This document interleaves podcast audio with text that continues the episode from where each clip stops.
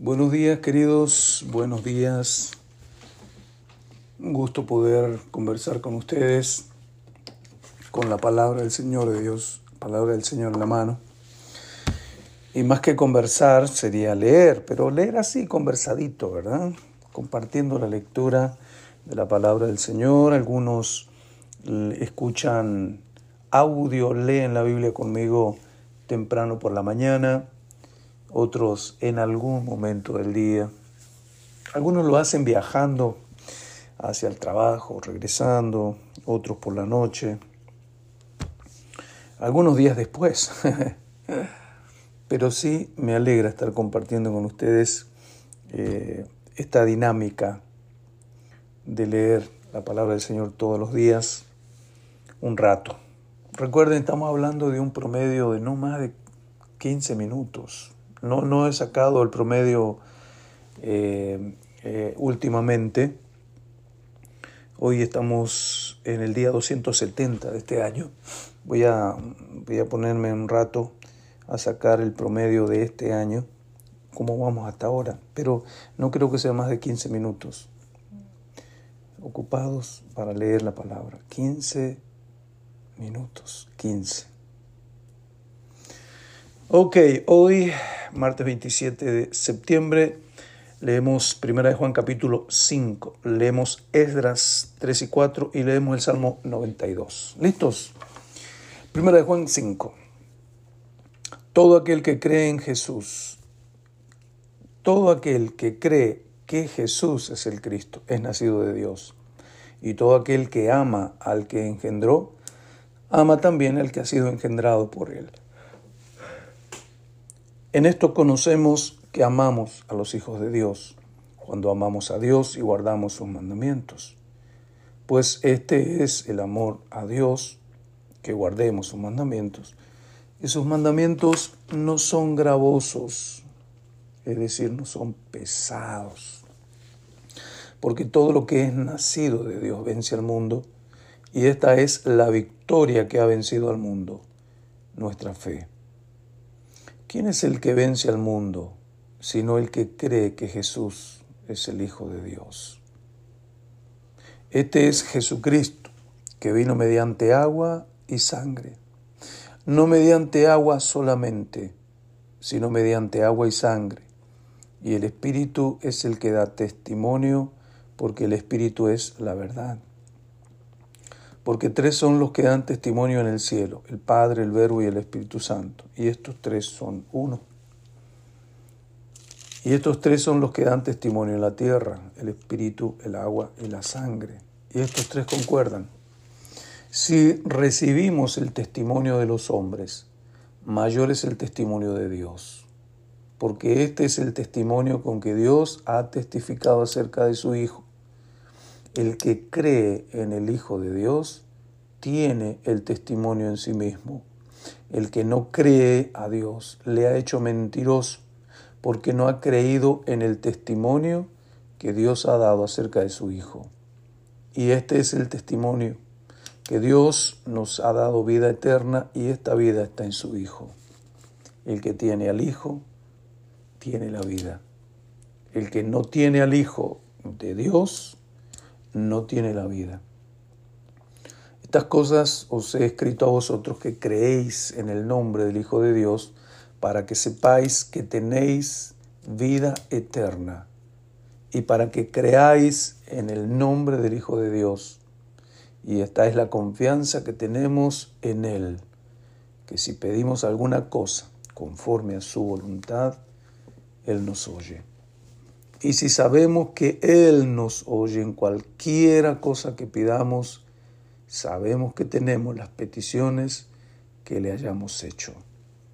Si alguno viene a su hermano cometer pecado que no sea de muerte, pedirá y Dios le dará vida. Esto es para los que cometen pecado que no sea de muerte. Hay pecado de muerte, por el cual yo no digo que se pida. Toda injusticia es pecado, pero hay pecado no de muerte. Sabemos que todo aquel que ha nacido de Dios no practica el pecado, pues aquel que fue engendrado por Dios, le guarda y el maligno no le toca. Sabemos que somos hijos de Dios y el mundo entero está bajo el maligno, pero sabemos que el Hijo de Dios ha venido y nos ha dado entendimiento para conocer al que es verdadero. Y estamos en el verdadero, en su Hijo Jesucristo. Este es el verdadero Dios y la vida eterna. Hijitos, guardaos de los ídolos. Amén. Muy bien, vamos al libro de Esdras. Ayer empezamos con la lectura, leyendo el capítulo 1 y capítulo 2. Hoy leemos capítulo 3 y 4. Cuando llegó el mes séptimo y estando los hijos de Israel ya establecidos en las ciudades, se juntó el pueblo como un solo hombre en Jerusalén. Entonces se levantaron Jesúa, hijo de Josadac, y sus hermanos los sacerdotes, y Zorobabel, hijo de Salatiel, y sus hermanos, y edificaron el altar del Dios de Israel para ofrecer sobre él holocaustos, como está escrito en la ley de Moisés, varón de Dios. Y colocaron el altar sobre su base, porque tenían miedo de los pueblos de las tierras, y ofrecieron sobre él holocaustos a Jehová, holocaustos por la mañana y por la tarde.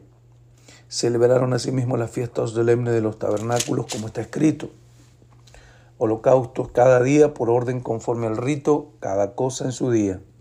Además de esto, el holocausto continuo, las nuevas lunas y todas las fiestas solemnes de Jehová, y todo sacrificio espontáneo, toda ofrenda voluntaria a Jehová. Desde el primer día del mes séptimo comenzaron a ofrecer holocaustos a Jehová, pero los cimientos del templo de Jehová no se habían echado todavía.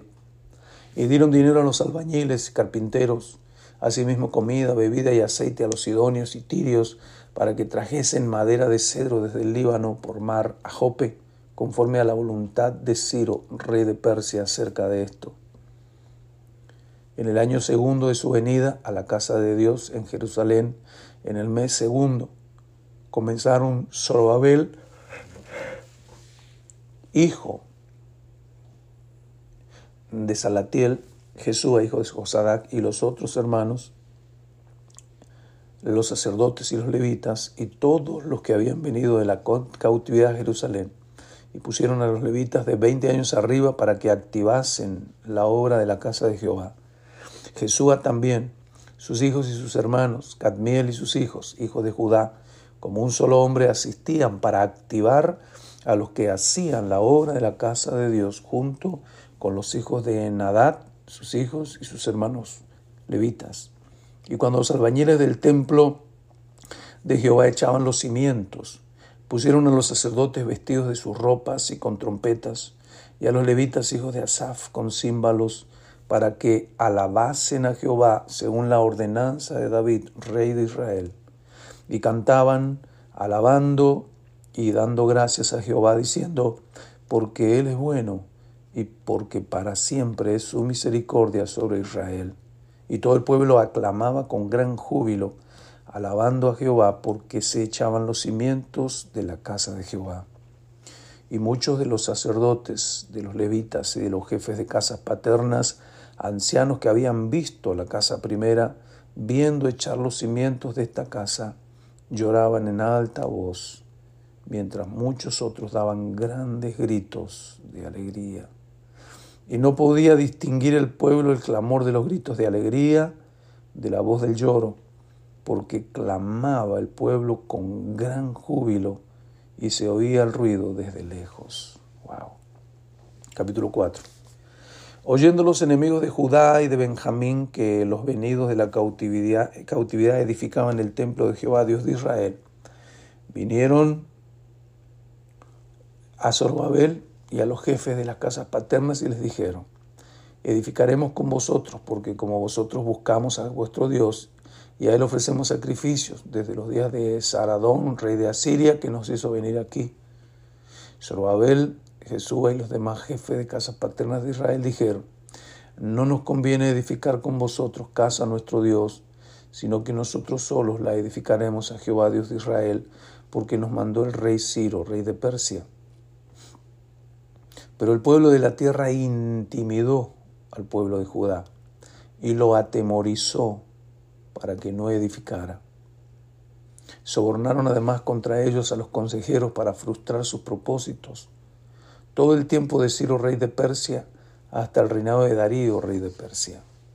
Y en el reinado de Asuero, en el principio de su reinado, escribieron acusaciones contra los habitantes de Judá y de Jerusalén. También en días de Artajerjes escribieron Bislam, Mitrídates, Tabeel y los demás compañeros suyos a Artajerjes, rey de Persia. Y la escritura y el lenguaje de la carta eran en arameo. Reum, canciller, Simsai, secretario, escribieron una carta contra Jerusalén al rey Artajerjes. En tal fecha escribieron Reum, canciller y Simsai, secretario, y los demás compañeros suyos, los jueces, gobernadores y oficiales, y los de Persia, de Erech, de Babilonia, de Susa, esto es, los elamitas, y los demás pueblos que el grande y glorioso Asnapar transportó e hizo habitar en las ciudades de Samaria, y, los demás, y las demás provincias del otro lado del río y esta es la copia de la carta que enviaron. Al rey Artajerjes, tus siervos del otro lado del río te saludan. Sea notorio al rey que los judíos que subieron de ti a nosotros vinieron a Jerusalén y edifican la ciudad rebelde y mala, levantan los muros, reparan los fundamentos. Ahora sea notorio al rey que si aquella ciudad fuese reedificada y los muros fueran levantados, no pagarán tributo, impuestos y rentas y el erario de los reyes será menoscabado siendo que nos mantienen del palacio, no nos es justo ver el menosprecio del rey, por lo cual hemos enviado a hacerlo saber al rey, para que se busque en el libro de las memorias de tus padres. Hallarás en el libro de las memorias y sabrás que esta ciudad es ciudad rebelde y perjudicial a los reyes y a las provincias, y que de tiempo antiguo forman en medio de ella rebeliones, por lo que esta ciudad fue destruida. Hacemos saber el rey que si esta ciudad fuera reedificada y levantados sus muros, la región de más allá del río no será tuya. El rey envió esta respuesta a Reún, canciller, a Simsai, secretario, a los demás compañeros suyos que habitan en Samaria y a los demás del otro lado del río, salud y paz. La carta que nos enviaste fue leída claramente delante de mí, y por mí fue dada orden y buscaron, y hallaron que aquella ciudad de tiempos antiguos se levanta contra los reyes y se revela y se forma en ella sedición, y que hubo en Jerusalén reyes fuertes que dominaron en todo lo que hay más allá del río y que se les pagaba tributo, impuestos y rentas. Ahora pues dad orden que cesen aquellos hombres y que no sea esa ciudad reedificada hasta que por mí sea dada nueva orden. Y mirad que no seáis negligentes en esto porque habrá de crecer el daño en prejuicio de los reyes. Entonces, cuando la copia de la carta del rey Artajerje fue leída delante de Reún y Sensai secretario y sus compañeros, fueron apresuradamente a Jerusalén a los judíos y les hicieron cesar con poder y violencia. Entonces cesó la obra de la casa de Dios que está en Jerusalén y quedó suspendida hasta el año segundo del reinado de Darío, rey de Persia. Que fuerte la oposición para hacer la obra de Dios en ese momento. No me hace acordar a momentos que nosotros mismos vivimos. Pero bueno, mañana continuamos con esa historia que es muy buena. Terminamos la lectura de hoy con Salmos 92. Bueno es, bueno es alabarte. No, no es ese. Salmos 92, la última lectura del día. Entonces, bueno es alabar a Jehová y cantar salmos a tu nombre. Bueno es alabar a Jehová y cantar salmos a tu nombre. Anunciar por la mañana tu misericordia y tu fidelidad de noche. Anunciar por la mañana tu misericordia y tu fidelidad de noche.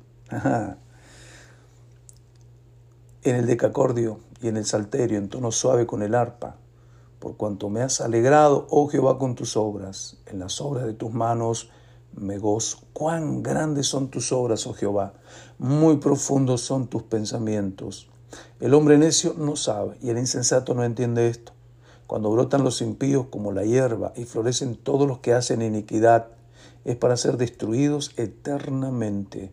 Mas tú, Jehová, para siempre eres altísimo, porque he aquí tus enemigos, oh Jehová, porque he aquí perecerán tus enemigos, serán esparcidos todos los que hacen maldad. Pero tú aumentarás mis fuerzas como las del búfalo, seré ungido con aceite fresco, mirarán mis ojos más sobre mis enemigos, oirán mis oídos de los que se levantaron contra mí, de los malignos.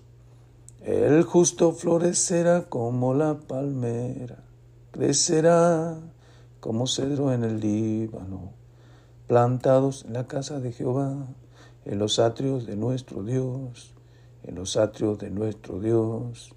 El justo florecerá, aun en la vejez fructificarán, estarán vigorosos y verdes, para anunciar que Jehová mi fortaleza es recto y que en él no hay injusticia. El justo florecerá.